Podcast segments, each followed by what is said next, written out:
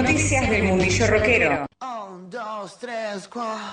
Guido Bene presenta su primer disco solista.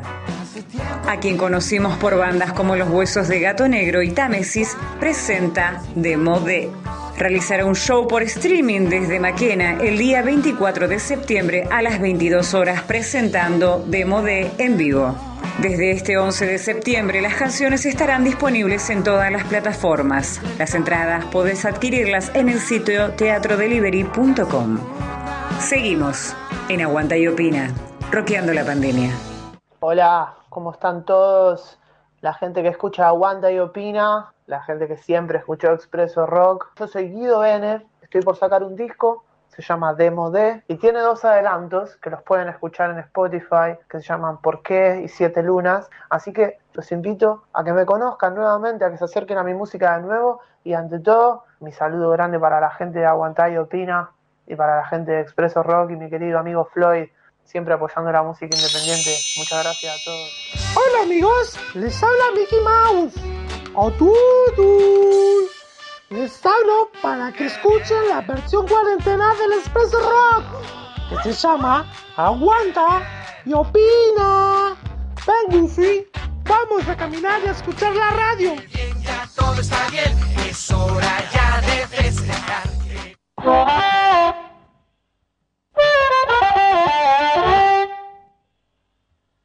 Lo presento. Damas y caballeros, hacemos en vivo en Aguanta y Opina, programa número 8 de esta versión pandémica, cuarentena del Expreso Rock. Son las 23.52, no lo puedo creer, 12 menos 10 de la noche. Todavía tenemos segundo bloque de efemérides por la Negra Roll, que está con laburo para mañana a las 14 horas. Tiro al aire. Bueno, está preparando laburo todavía para eso, así que la Negra hoy le damos un descanso del aire. Pero tenemos la segunda parte de su efemérides. Tenemos leyendas urbanas también por el señor Martín Pollo Ríos. Pero lo que vamos a, escuchar ahora, a compartir, mejor dicho, con todos ustedes ahora, a 44 años de la Noche de los Lápices, eh, Guadalupe Rivero, una periodista que eh, el día 16 de septiembre del 2020 salió editada en el diario Ámbito una, nota realizada a Emil Moller, una de las cuatro sobrevivientes de la Noche de los Lápices. Y a esta nota impresa me gustó la nota y dije, bueno, hay que compartirlo y para eso hay que ponerle voz. Así que en Aguanta y Opina le pusimos voz a esta nota en nuestro recordatorio a 44 años de la noche de los lápices. Los lápices siguen escribiendo.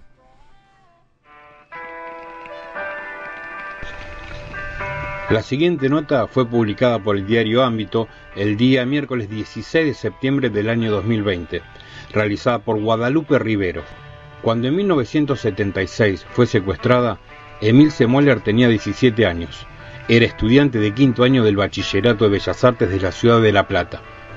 El 16 de septiembre de 1976 marcó una herida indeleble en la historia argentina, en la Noche de los Lápices, tal como se denominó la dictadura militar secuestró a 10 estudiantes platenses, en su mayoría militantes de la UES, Unión de Estudiantes Secundarios. Claudia Falcone, María Clara Ciocchini, Claudio de Hacha, Francisco López Montaner, Daniel Racero y Horacio Húngaro siguen desaparecidos, mientras que Gustavo Calotti, Pablo Díaz, Patricia Miranda y Emil Semoller son los cuatro sobrevivientes de ese horror. Hombres armados y encapuchados que se identificaron como del ejército argentino me secuestraron de la casa de mis padres. Yo tenía 17 años, era estudiante de quinto año del Bachillerato de Bellas Artes de la Ciudad de La Plata y militaba en la UES. Estuve detenida, desaparecida, en tres centros clandestinos de detención, el Pozo de Arana, el Pozo de Quilmes y la comisaría de Valentín Alsina, en Lanús, en los que sufrí distintos vejámenes, hasta que en enero de 1977 entré como presa legal a la cárcel de Villa Devoto, de la que salí a los 19 años con régimen de libertad vigilada, rememora Moller. A las preguntas de Guadalupe Rivero le pondrá voz Jacqueline. A las respuestas de Milce Moller le pone voz Natalie Caruso. A 44 años de la noche de los lápices, la voz de una sobreviviente.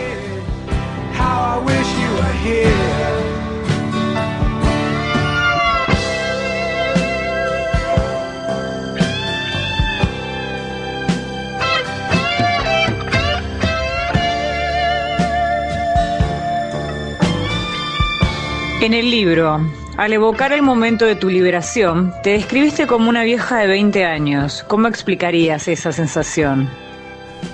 Yo siento que nunca fui joven. La juventud es un concepto relativamente nuevo. En nuestra época los jóvenes teníamos otro rol. Yo soy de la plaza en que Perón nos dijo imberbes y nos echó. Luego ya estaba como militante donde la vida estaba en riesgo y lo que menos pensabas era si eras o no joven. Eras militante y enemigo político. Luego fui presa y después fui militante de derechos humanos o testimoniante. El primer juicio en el que di testimonio contra Camps fue a los 21 años y nadie dijo, una joven testimonió. Después fui mamá, fui docente, fui investigadora y ya dejé de ser joven. Tenía 20 años, pero con toda esa historia encima, con toda esa realidad que había pasado, ¿desde qué lugar me iba a sentir joven? ¿Qué vida iba a tener? No sabía si iba a poder trabajar porque yo tenía prontuario, no currículum. Si me juntaba con jóvenes de ese momento que no habían vivido eso, te imaginas los puntos de contacto. No tenían nada que ver conmigo. Fue un proceso muy difícil recuperar la juventud tardía. Creo que me siento más joven ahora que a los 20 años. ¿En qué aspectos sentís que ser una sobreviviente se convirtió en un rasgo ineludible de tu identidad? Para mí fue muy importante la charla que tuve con el equipo argentino de antropología forense, en donde ellos me hicieron determinadas preguntas que yo casi nunca me había hecho, respecto de las cuestiones físicas de los compañeros desaparecidos. Por ejemplo, la ropa. Esas cosas eran muy importantes porque no toda la ropa se degrada de la misma manera. Entonces ahí me di cuenta que tenía un acervo muy importante, un acervo del adentro, de lo que había pasado.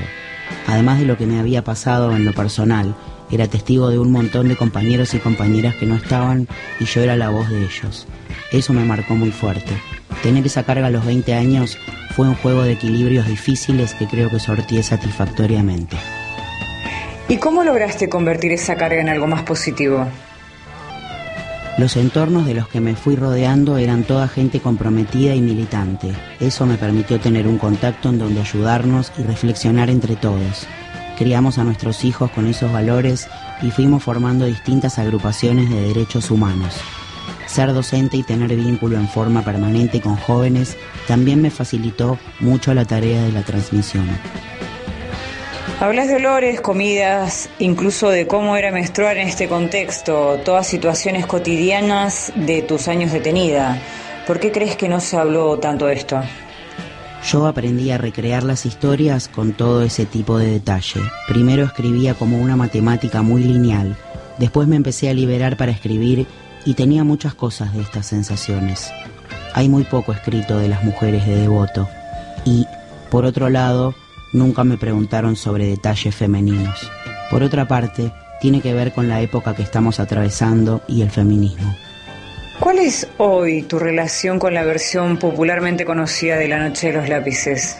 Una cosa es cuando se generó en ese momento, uno estaba muy involucrado, aunque siempre entendí que había escucha para las determinadas historias, pero nunca quise dejar de reivindicar la militancia política de mis compañeros y mía. Se necesitó un tiempo para poder hablar de la participación política y de la militancia. Yo tuve muchas sensaciones, enojos, desazones, discusiones. Lo que nunca hice fue contradecir la historia porque me parece que podía ser peligroso contradecir la detención y la desaparición de los compañeros. Fue un sufrimiento personal hasta que pude darle forma a la historia en su totalidad. ¿Qué es lo que se omite cuando se vincula a la noche de los lápices y sus víctimas solamente con el boleto estudiantil? Se está omitiendo, básicamente, la lucha que era política, nosotros éramos militantes políticos y el reclamo del boleto estudiantil era uno entre tantos otros. Nuestra detención se dio por ser militantes políticos, en su mayoría de la UES, agrupación en donde nos oponíamos a la dictadura. Oponerte a la dictadura a través de panfletos, carteles y demás era una valentía muy grande, y yo no le quiero robar eso a los chicos. ¿Consideras que en algún momento en Argentina se volvió a abrazar la militancia con el compromiso de los años 70? Creo que estamos viviendo una época maravillosa y que, a partir de 2003, la juventud volvió a tener un lugar en la política, que es un lugar en donde los jóvenes tienen que estar. Eso ha generado movimientos de participación infinitos y es interesantísimo cómo van construyendo sus propias agendas. Creo que van a ir encontrando caminos de participación donde la idea es conseguir un país más equitativo e inclusivo. Si haces un recorrido por la justicia argentina en los casos de lesa humanidad, del juicio a las juntas, pasando por el indulto a la anulación de las leyes de obediencia debida y punto final. ¿Cuál es tu evaluación?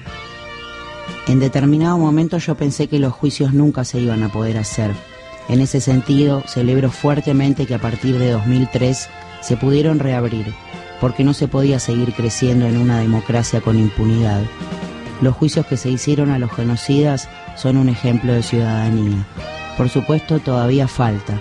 Tuvimos un retroceso en los últimos cuatro años, pero ahora se están activando y no los debemos perder porque eso es construcción de ciudadanía para todas y todos.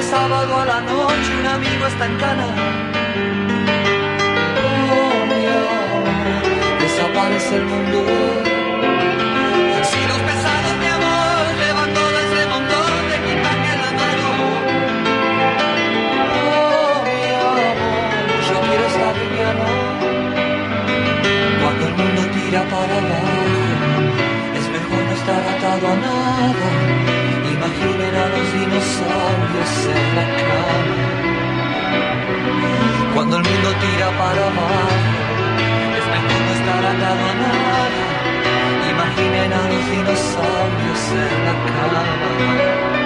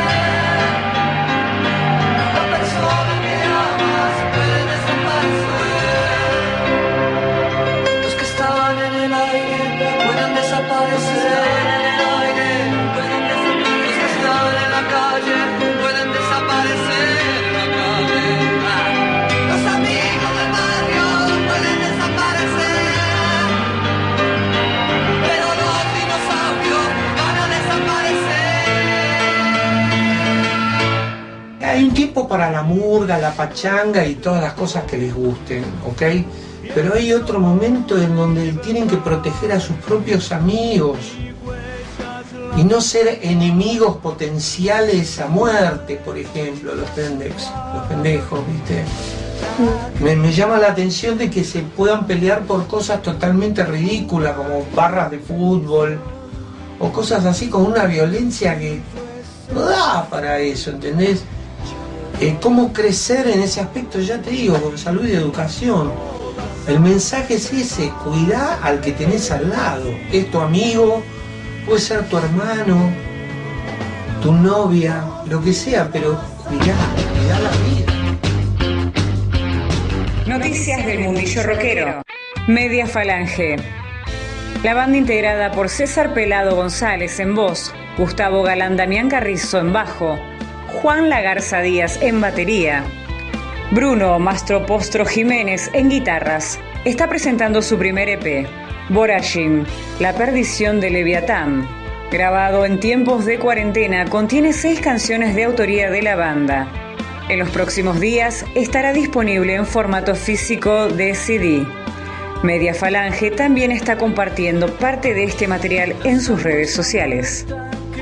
Seguimos en Aguanta y Opina, roqueando la pandemia. Muchísimas gracias por la difusión y el apoyo a las bandas emergentes. Eh, yo soy el pelado César de Media Falange. Estamos difundiendo nuestro EP, Borallín, La perdición del Leviatán. Así que felices y contentos de que nos des el espacio y podamos compartir donde el rock aguanta y opina. Saludos para toda la audiencia, un cariño grande. Sermón y del Maxi Kiosco. No desearás a la mujer de tu prójimo. En el barrio está mal visto. Tampoco desearás a tu prójimo salvo que tú y tu prójimo se la lastren. En ese caso está todo bien, dale para adelante y no den cabida a los caretas. No robaréis cerveza al coreano de la esquina. Sí a lo del hipermercado que a ellos les dejó de menos. Tú que trabajas en un delivery o repartiendo diario, ¿para quién trabajáis? Si igual seréis pobres toda la vida. Dedicarte a pasar la bomba con tus amigos, que para eso Dios creó a los animales y sobre todo a las plantas, y a la y a la PlayStation.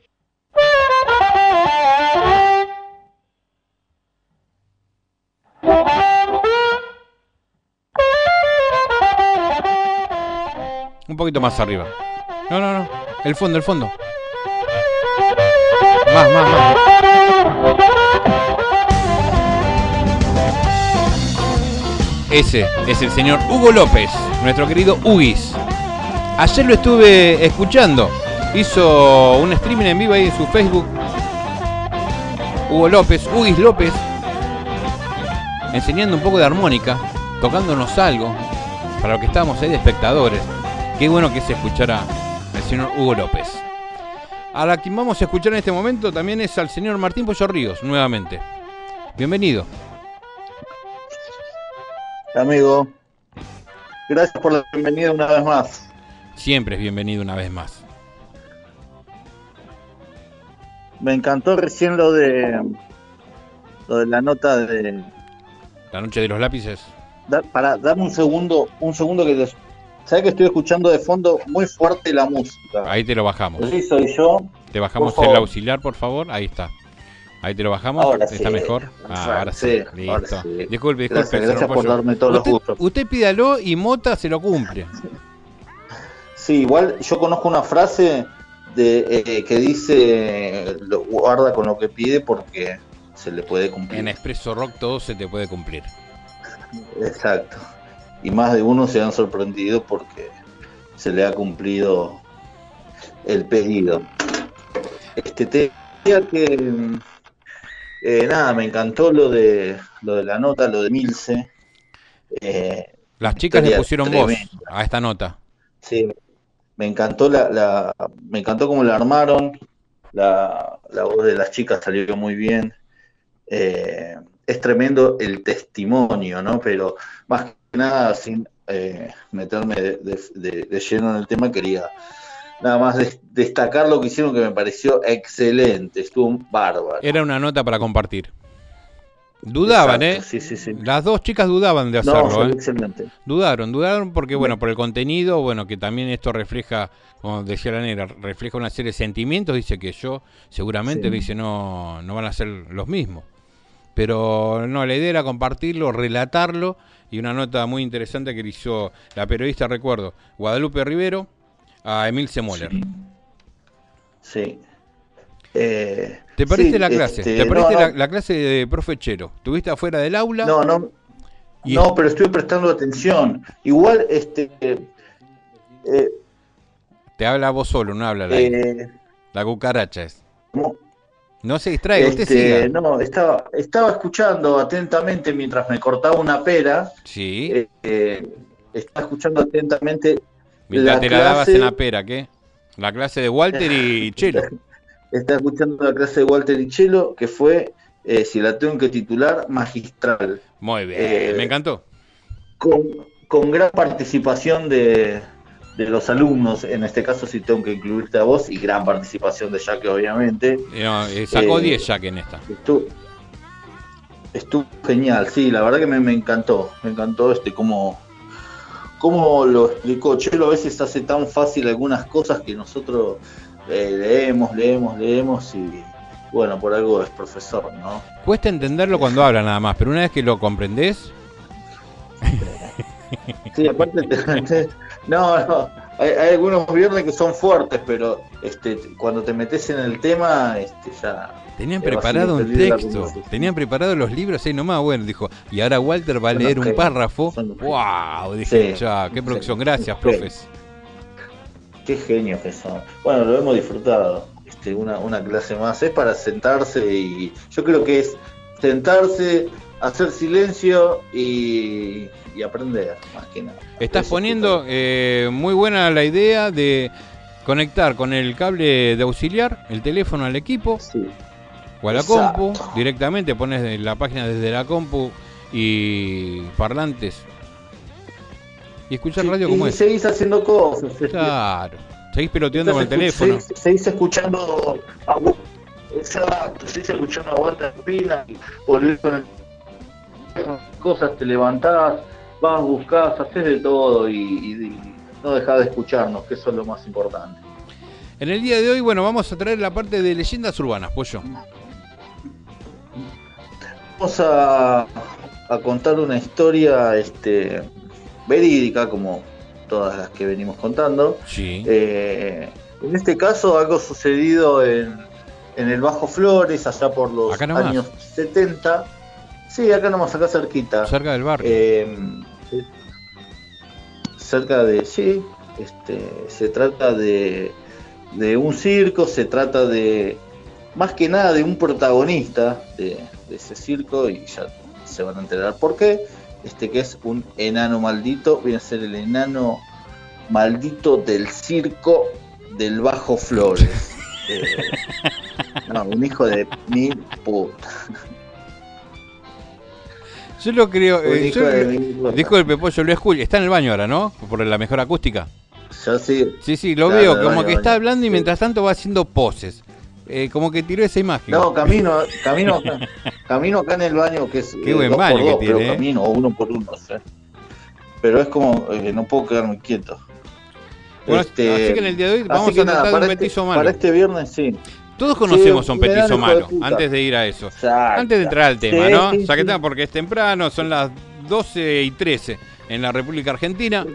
Hoy es ya madrugada de sábado, estamos. sábado 19 de septiembre. Sí. Y bueno, antes de empezar con leyendas urbanas, todos tenemos, todos conocemos algún petizo jodido, ¿sí? Mm. En tu caso, Sí. Pollo, ¿quién sería Sí, o me- quién sería el petizo jodido? Mi, mi- Como para mi contar amigo algo. César el enano. Mi amigo César el enano. Directamente. Tremendo hijo de puta. Tremendo. Vos sabés que cuando, a medida que iba, vos sabés que a medida que iba leyendo o armando este, Sí. esta historia, Sí. eh, porque ahora cuando escuches esta historia, la verdad que en varias oportunidades me tentaba por las cosas que, que leía. Lo imaginabas a- gracia. César. Eh, Me lo imaginaba a César porque hace esas cosas de. de, de- de- nada, pará, tanta maldad. Yo creo que igual no creció por, por, por la maldad que tuvo, ¿no? O que tiene. Pero a, yo a mí personalmente me pasó que a medida que iba armando esto, que iba leyendo, que este me acordaba de, de- me lo imaginaba él, enano, y automáticamente, obviamente, que, que se viene, se me venía él en la cabeza y, y no, te, te, te morís, qué sé yo. te- Bueno, otro petizo conocido Eh, nuestro eh, maldito eh, es el, no podemos ¿Quién? decir que no, ahí Antiguo Sonata. O Marcelo eh, Darío pero no tiene maldad. Pero cuando viste es No así, es, tiene es maldad. tipo Leprechaun. Otro, otro petizo tipo Leprechaun. Sí. ¿Viste la película de Leprechaun? No me digas que no la viste. No. En los 90, fin- fin- No, te lo finales de los 80, Leprechaun, el enano maldito, el duende maldito, el duende maldito. No, buscala, buscá esa película, Leprechaun. Sí, sí, sí, mírala, mírala. Es un duende, un duende el cual cuida su vasija de oro. Después, bueno, tenemos otros conocidos malditos, enanos, pero se hizo, se ve que por este dicho, ¿no? Del el enano maldito, que por ejemplo estoy tratando de hacer memoria en lo que son películas, en lo que son series de protagonistas que tengan en su elenco algún enano y no lo tildan de, de maldito. Por ejemplo, que te- tenemos a Arnold. No era malo Arnold, Sí. el enano. No, no, te- no, era de hecho era más bueno. Tuta era el de, No, la, el no, de la, claro. mirá la que te voy a tirar, la isla de la fantasía. ¿Quién? Ricardo Montalbán. No, pero eso, ¿Y eso Tat- le daba, ¿no? Tatú Sí. era? ¿Tatú era el que estaba con el traje blanco? Que recibía la El gente. avión, el avión. El avión que decía el avión, el avión, el avión. Exacto. Tampoco era malo. Después otro petizo que tenemos, eh, A ver. El, el hombre rata. Tampoco era, era un personaje malo, era muy querido. Al contrario. Bueno, ese era. Sí, sí, se había hecho querer el enano. No, ese se hacía el gato, era el hombre rata, pero se hacía el gato. El, el, eh, el hombrecito abusaba de. Tenía así su gradito de maldad, ¿eh? Abusaba de su condición para. Haceme up, haceme up. Eh, Todas esas cositas. No. Sí, tenía esas cositas. Eso es de maldito también, es bien de enano maldito. Eh, pero bueno, si te pones a, a indagar, este, seguramente vamos a encontrar un montón de El petizo, ore- o el orejudo. El petiso orejudo. Fue malo, ¿eh? Sí, sí, sí. sí. Bueno, vamos a descubrir la vida de el enano maldito. Belak. El enano Belek. Belek. Sí, el enano Belek. Belek. Ahí está, exacto. Sí, este, sí, es una historia, una historia de, de acá del Bajo Flores, eh, seguramente te va a traer muchos recuerdos. Así que cuando quieras la presentamos, 12 y cuarto de la noche, estamos en vivo por www.studionuna.com.ar con ustedes leyendas urbanas.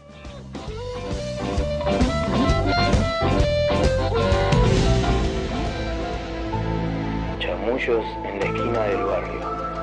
Historias contadas por amigos, tíos, padres y abuelos. El pollo Martín Ríos en Leyendas Urbanas. Amigos, buenas noches. Bienvenidos a un nuevo capítulo, un nuevo episodio de Leyendas Urbanas. En esta oportunidad les voy a contar la historia del enano vampiro del Bajo Flores. Que por cierto, ya te voy adelantando, es un enano bastante hijo de puta. La historia comienza así. En el lugar donde está el nuevo gasómetro, que es el Estadio de San Lorenzo, en la década de los 70 había un descampado donde se instaló el Circo de los Ares. Este era un circo itinerante que llevaba existiendo como 200 años y que tuvo el nombre cuando las autoridades vieron que de Zares solo tenían el nombre. Entre los payasos y demás miembros del circo había un enano de nombre Belek. No lo quería nadie. Cuando los animales empezaron a morir desangrados, se sospechó de él. La sospecha se confirmó cuando lo descubrieron comiéndose un mono tití del payaso estrella del circo. Belek se tuvo que ir del lugar para evitar el linchamiento y se refugió en una casa abandonada del Bajo Flores. Al principio, los vec- los vecinos que lo vieron lo tomaron como alguien tranquilo, si bien incomprensible, aunque con el tiempo la cosa se dio vuelta. Buscando testigos del hecho, los en- entrevistadores llegaron a una casa donde un anciano guardaba unas botas agujereadas por los dientes de Belek. Contó que al principio, como parecían muertos los gatos vagabundos, a nadie le molestó mucho, pero que después empezó a atacar a la gente. Más o menos a partir de las ocho y media, 9, ya nadie se animaba a salir de sus casas. El narrador dice que se salvó porque llegó a escapar del enano, que ya lo había mordisqueado un poco. Y al meterse a un almacén, mientras el enano se peleaba y le mataba el gato. Tras eso lo buscaron, lo fueron a buscar, los vecinos lo fueron a buscar y entraron a su casa de día y no lo pudieron encontrar. El enano aparentemente ya se había fugado, solo encontraron algunos libros. En la zona se empezaron a usar botas reforzadas por las noches, ya que el enano, Belek, era de prenderse mucho de las piernas de, su de sus víctimas, para él ya era algo común. Tras eso, y con una referencia de alguien que les podía contar algo más de la historia, se reunieron con otro de los testigos en un bar. Su historia bastante parecida. Este se salvó por milagro de ese ataque, pero no se pudo salvar del trauma.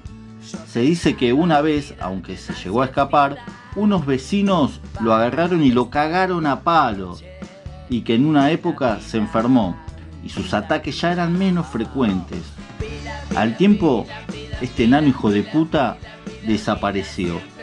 Dicen que viven en el cementerio de Flores, esto lo dicen algunos, otros dicen que lo limpiaron los milicos de la época. Esta fue la historia del enano Belek, como te dije anteriormente, un enano bastante hijo de puta. Todos conocemos algún enano, tenemos algún amigo enano y sabemos que si bien no es de morder las piernas de los vecinos, eh, tienen mucha maldad. Los enanos, por lo cierto o por lo pronto, son bastante malditos. Eh, este fue un capítulo nuevo de Leyendas Urbanas. Nosotros estamos en Aguanta y Opina, seguimos con, con más efemérides, eh, tenemos más noticias. Ya viene Chelo con sus historias. Ahora nos vamos escuchando Intoxicado. Es, esto es www.studionuna.com.ar.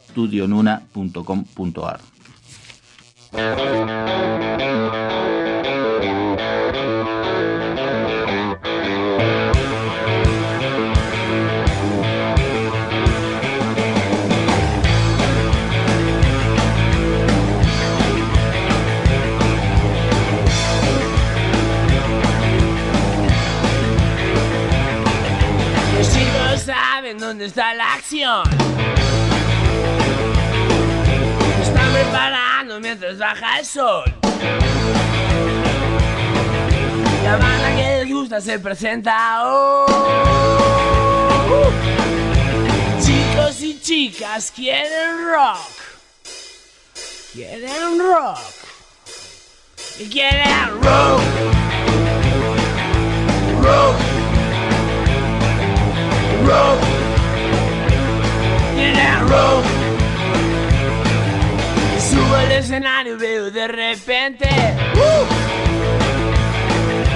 Chicos intoxicados por el rock and roll. Ya colgaron sus banderas y cantan como siempre. Que salga la banda que queremos rock. Queremos rock. Queremos rock. Rock. Rock. Rock.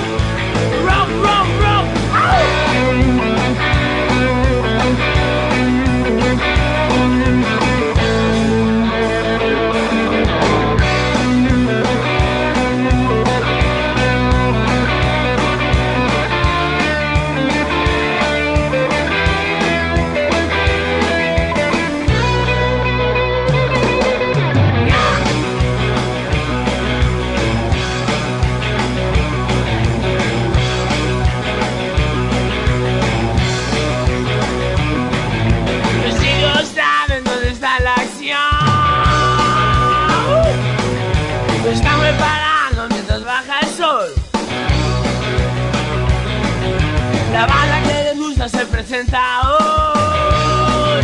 Uh. Chicos y chicas quieren rock. Quieren rock. Quieren, quieren, quieren rock. Rock.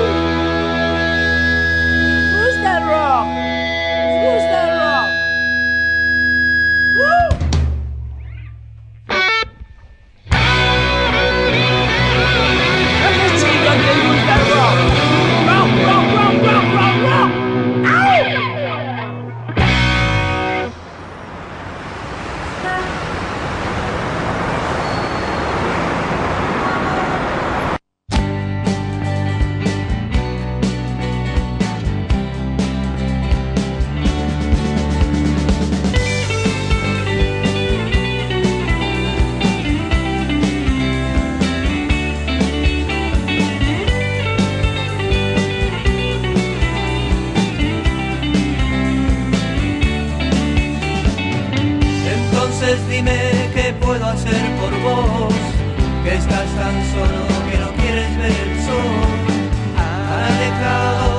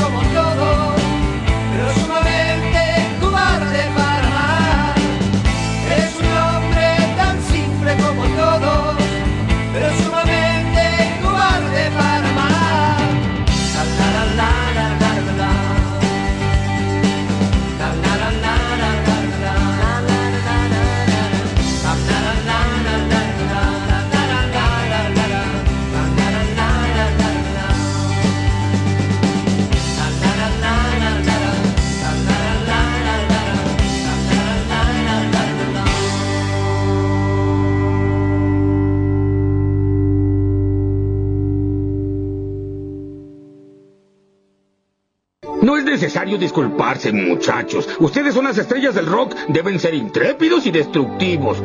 Y ser festejados por un comportamiento que llevaría a los seres normales a la cárcel. El rock aguanta y opina.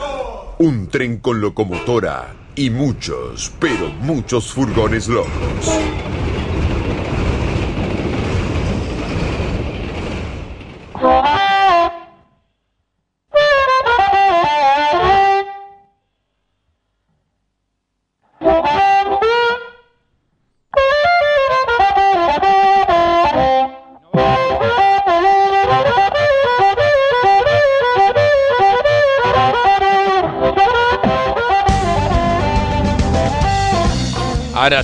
es como me gusta. En la operación técnica, el señor Mago Mota. Acabamos de escuchar al señor Martín Pollo Ríos. En esa historia, con el, el, el, enano, el enano, el enano, Belek, con Belek. Para lo cual, en el día de hoy, me hizo recordar una anécdota que me contó un, un amigo, un cantante de una banda, sobre una historia real, ¿no es cierto?, vivida por él, eh, donde estuvo trabajando en un circo. Se fue, pasó un circo por el barrio y se fue con el circo, unos meses, un tiempo. Eh, obviamente conoció a un enano del circo, para lo cual esa historia, vamos a ver si la podemos llegar a, tener para la semana que viene. Eh, merece ser contada. Son esas anécdotas que merecen ser contadas, como mucha repercusión hablando de anécdota, con lo que contó Vitico en la charla que tuvimos hace muy poco, esa anécdota del carpo en pelotas en una bici chiquita. Es increíble, fue increíble eso. Así que, damas y caballeros, aguanta y opina todos los viernes desde las 22 horas desde www.estudionuna.com.ar. Quienes se están eh, integrando también este programa son parte de todo esto, todo lo que están escuchando, señor Martín Pollo Ríos, Jacqueline, la voz interior, o Jacqueline Furtiva, para buscarlas en las redes sociales. Está incrementando los likes, no sabes cómo. Está subiendo fotos de vino. Otro loco más, muy rico vino que descubrí en el sur. Muy buena la, etiqueta y que hace un año y pico, dos años que se empezó más o menos a encontrar acá por, por eh, el conurbano. Muchos vinos del sur, loco, ¿eh? están para probar, ¿eh? Así que la Ponderosa es otro recomendado de esa, de esa zona. Y algunos más que no vienen en este momento a la cabeza. Y no sé por qué terminé hablando del vino. Ah, por la foto que publicaba Jacqueline Furtiva. Otra de las voces que aparecen eh, en el programa es Natalie Caguso, o nuestra negra rol. La cual está terminando en este momento, está terminando partes del programa que se viene mañana, sábado, 14 horas, acá en www.estudionuna.com.ar, tiro al aire, en su tercer programa. Hay una consigna. ¿Qué es lo primero que haces o pensás cuando te levantás? Cuando te despertás. En la página estudionuna.com.ar pueden mandar un mensaje ya para mañana. La negra lo va a estar atendiendo a cada uno de ustedes. Que le comenten qué es lo primero que hacen cuando se levantan. Hay muchas historias muy, muy, muy, muy bizarros. Hay gente muy bizarra. Así que se van a sorprender con los audios que van a estar escuchando mañana. En tiro al aire. Nos queda, hablando de la negra, efemérides, parte 2. ¿Qué le parece, operador Magomota? Si vamos a escucharla, seguimos con un poco de música. Estamos con hambre. Mayormente siempre vamos picando algo cuando comenzamos, pero esta vez tenemos Todo para el la final. bandeja Todo para el preparada con eh, el menú de hoy, Mota. Por favor, fue es Eh, hamburguesas de garbanzo. derecho al micrófono, por favor. ¿Ahí se escucha? Hola. Hamburguesas de Garbanzo. Cuando me dijo ahí hamburguesa de ca- se ve que te diste Yo cuenta la cómo te cara, miré. Te vi la cara, te vi la cara. dijiste, No puede disimular. ¿Y la vaca muerta dónde está? Matemos una vaca. Bancame, bancame cuando las pruebes, después decime. Agregadas para acompañadas con Eh, pancito casero. pan casero, ya vamos por ahí. Y, y calabacita al horno. Y calabaza al horno. Y tenemos después la torta de Dulce Lucy. Buscan Dulce Lucy ahí en Facebook o en Instagram para lo que son tortas, eventos, cosas ricas. ¿Vos decís que la publicidad solo se pasa a esta hora porque es pornográfico lo que hacen esto? Sí, Esa torta es totalmente es pornográfica. La torta que nos han enviado para el día de hoy es totalmente pornográfica. No está. Me quiero despedir al aire, No, cosa que iba a hacer en, el- en los primeros 15 minutos. ¿Vos Le voy a mandar un abrazo a la distancia enorme a Mare, a quien conocí a la venezolana, que, que conocí en este paso, en este comienzo de Aguanta y Opina, la cual emprendió otros rumbos. Exactamente. Pero por acá cerca. Me dijo que igual su próximo destino eh, era llegar a Colombia. No sé en cuánto tiempo. Por ahora arrancó por San Telmo.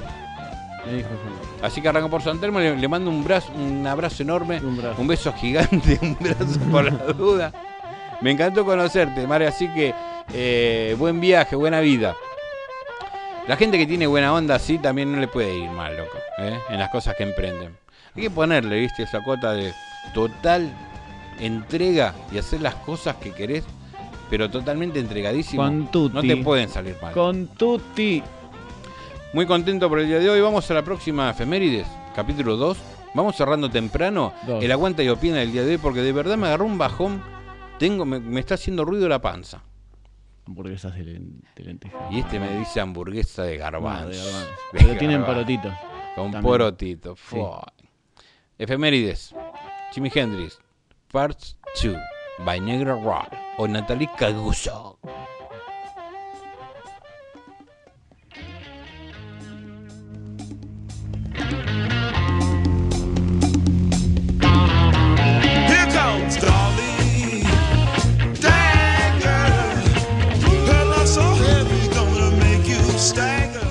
Bueno, seguimos acá en el segundo bloque de la efemérides de hoy recordando el fallecimiento de Jimi Hendrix.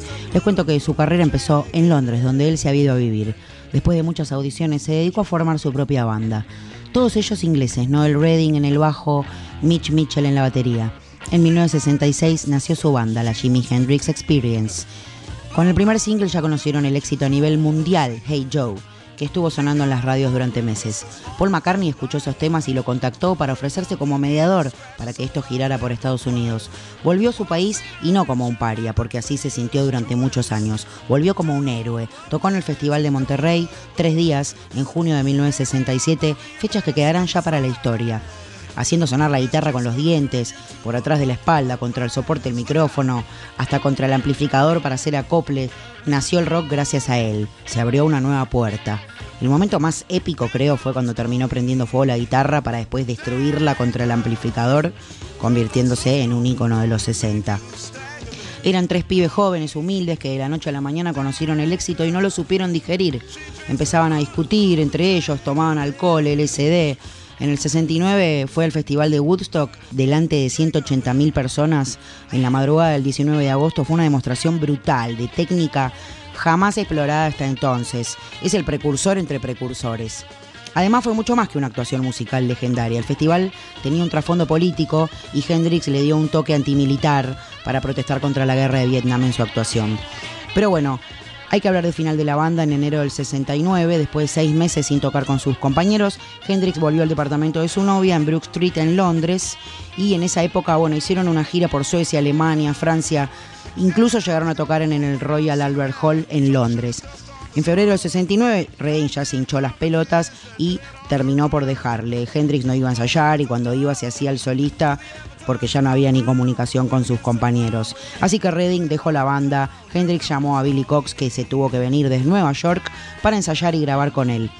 La última actuación de The Jimi Hendrix Experience fue el 29 de junio del 69 en el Denver Pop Festival, un evento que duró tres días y terminó con cargas policiales. Casi no la cuentan Hendrix y sus dos músicos. Se escaparon en la parte de atrás de una furgoneta alquilada mientras la gente se les tiraba encima cuando se iban. Cuando Redding abandonó la banda, Hendrix se alejó a un caserío cerca de Woodstock en Nueva York. En el 66 grabó Bando Gypsies, con sendas actuaciones en directo. Para el directo contó con Cox y Buddy Miles. Hubo rumores de que Hendrix dejó ir a Redding porque era blanco y que fichó a dos músicos negros porque estaba presionado por el movimiento Black Power. Rumores que no se desmintieron ni se confirmaron posteriormente.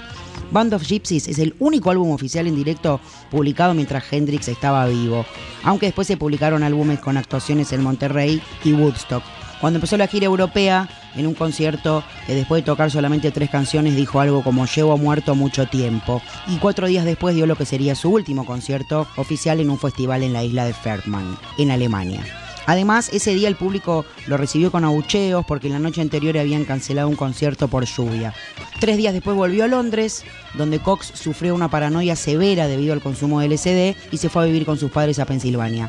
Hendrix se cabreó con su manager Michael Jeffrey y tocó por última vez en la Jam Ronnie Scott's Jazz Club de Soho junto al Eric Burdon. Eh, bueno, Hendrix solamente editó tres álbumes oficiales, pero no paró de grabar canciones ideas nuevas. Así que su discografía es de más de 20 álbumes. Hay mucho para contar sobre la historia de Hendrix, muy interesante hablar sobre su vida, recordando hoy su fallecimiento. Y así vamos a cerrar la efemérides de esta fecha, escuchando otro tema que me encanta de él que se llama Crosstown Traffic.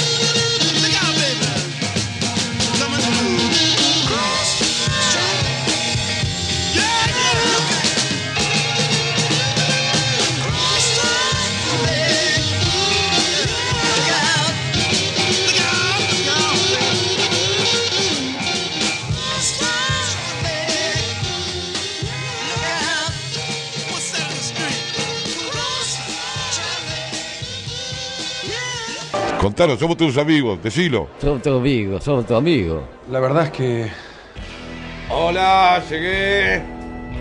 ¿Pasa algo? Hola, ¿cómo te fue? A mí bien, ¿vos? Bien, bien, acá estamos. Te noto un poco agitado, ¿estás bien?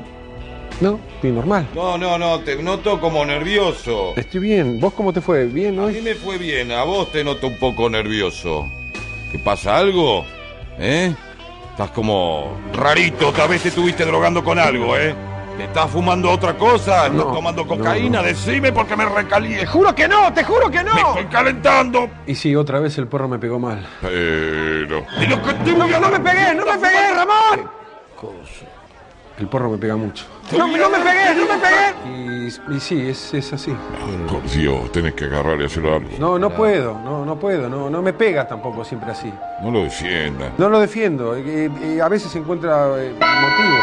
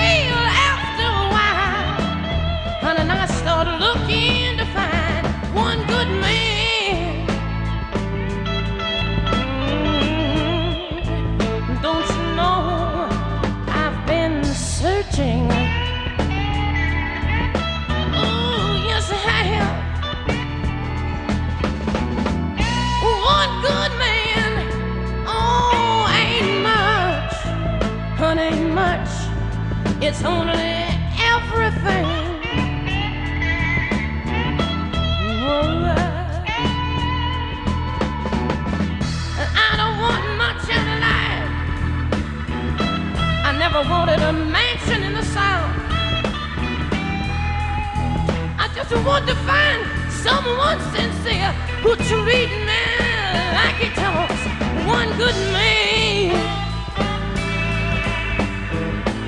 Oh, honey, don't you know that I've been looking? Oh, one good man ain't much. Honey, ain't much, oh, only everything.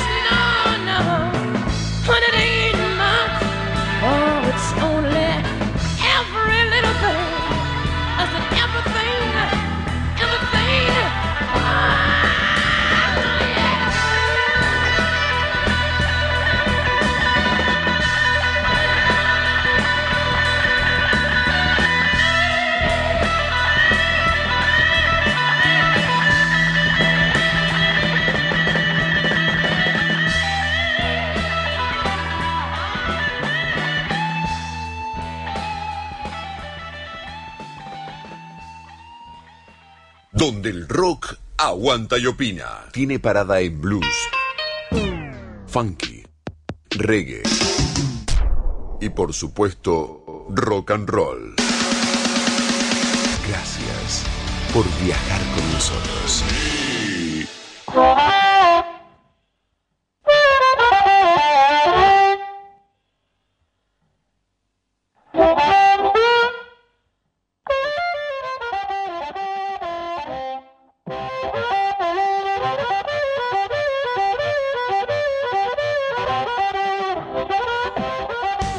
Ahora sí, ahora sí, tenemos de fondo a la Boogies Band, señor Hugo López, armonicista.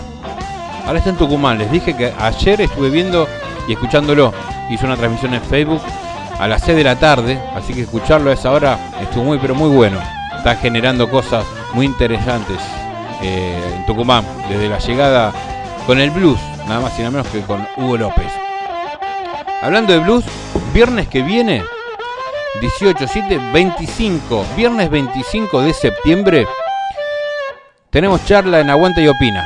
Esta vez con Ricardo Tapia, voz de la Mississippi, voz y guitarra. Es un muy buen guitarrista Tapia también. Así que el viernes que viene una charla con Ricardo Tapia. Eh, vamos a chusmear más tarde qué es lo que pasó con la entrega de los premios Gardel, en lo cual la Mississippi estaba nominado, creo que alguna terna por ahí. Muy buen programa el día de hoy, gracias por los mensajes, gracias por el cariño. Claudito Stone, Mica, un beso enorme, eh, a ese bebé también. Así que gracias por estar. Feliz día del bajista. Para nuestros conocidos. Llegó un mensajito sobre la hora. A ver. Llegó. A ver qué me pasa acá de la, de la operación técnica. Este es porno. Mandan por ahí, mandan sticker.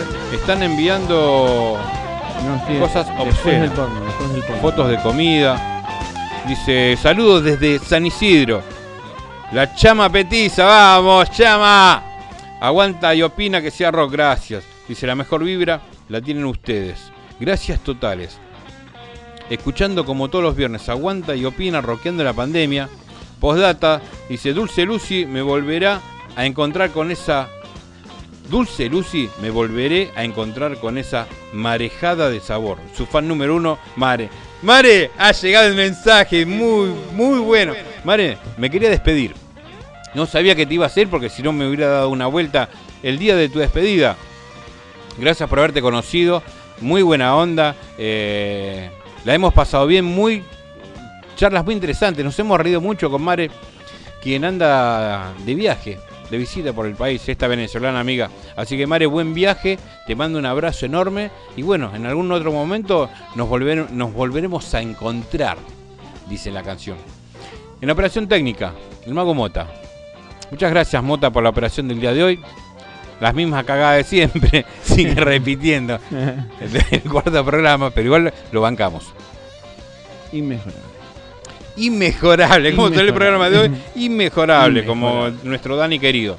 Bueno, tuvimos un muy buen programa para el día de hoy, la verdad que me gustó. Me gustó lo que escuché, me gustó todo lo que hacen mis compañeros, me encanta. Aparte, sabiendo que lo hacen con ganas, con gusto y sin ningún tipo de, de guardarse algo.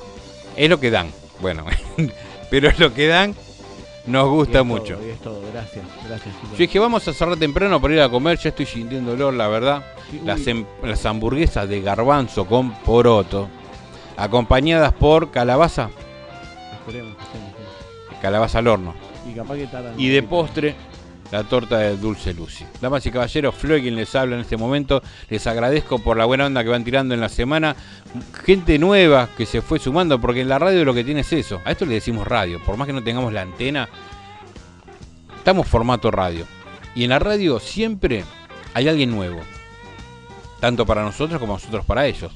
Y a la gente que bueno nos, nos viene bancando hace tiempo, gracias por compartir también los horarios, los días que está Aguanta y Opina, todo el contenido que está subiendo Estudio en Una, las páginas, por ejemplo, los programas los pueden encontrar en Spotify. Buscan Estudio en Una, ¿sí? En YouTube ponen Aguanta y Opina para hacerlo fácil, también tienen los programas subidos por ahí. Ingresan ahí en la página y ya tienen todos los enlaces. Así que muy buena página, felicitaciones Mota por el trabajo logrado en esa página. No, no, no, no. Martín se llama. el Martín, ¿cuánto? Martín Fritz, el creador Martín de todo Fritz. esto. Es increíble lo que acaba de hacer ese muchacho. Gracias, Martín, Nos puso sinceramente. en un nivel compitiendo con, con cualquiera, ¿eh? Así. Te digo, ¿eh? es hermoso lo que, lo que acaba de lograr este muchacho. Gracias totales ahí. Tenemos repercusiones, por ejemplo, decían, qué grande el profe Chelo, el disco que más me emociona del rock nacional. Saludos amigos, lo manda el Tiki, le mandamos un abrazo al Tiki también, eh, que está siempre ahí, siempre con el programa, con nosotros y aportando también. Y bancando a la negra rol Natal Caguso. Para lo cual mañana van a estar haciendo un debut de operación y conducción en vivo. Así que mañana tiro al aire, sale en vivo. Eh, la mejor para mañana, Tiki Negra. Así que ustedes con la consola van a poder. Van a poder. 14 horas, mañana acá en www.estudionuna.com.ar 054 me cansé, me agarró hambre. Voy a dejar una lista de música, unos muy buenos temas, por una hora, dos horas, tres, según lo que dure que la comida, el postre, el café, acá, ¿no? pero vamos a rockear. Y para irnos esta noche, me quiero ir como muchas veces comenzamos, siempre teniendo en cuenta grandes, chicos, más flacos, más gordos, con más pelo, con menos pelo, con otro estilo, con otra ropa, con otras responsabilidades o sin responsabilidades, con otras ideas en la cabeza, con conocimientos nuevos. Siempre estamos firme junto al rock. Hasta el viernes que viene.